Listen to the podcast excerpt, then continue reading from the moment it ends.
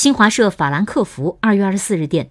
一辆汽车二十四号下午在德国黑森州小镇福尔克马森冲入狂欢节游行人群，导致约三十人受伤，肇事司机被当场逮捕。德国黑森州警方和法兰克福总检察院当天发表声明说，事件发生于当地时间下午两点四十五分左右，已造成包括儿童在内的约三十人受伤，其中数人伤势严重。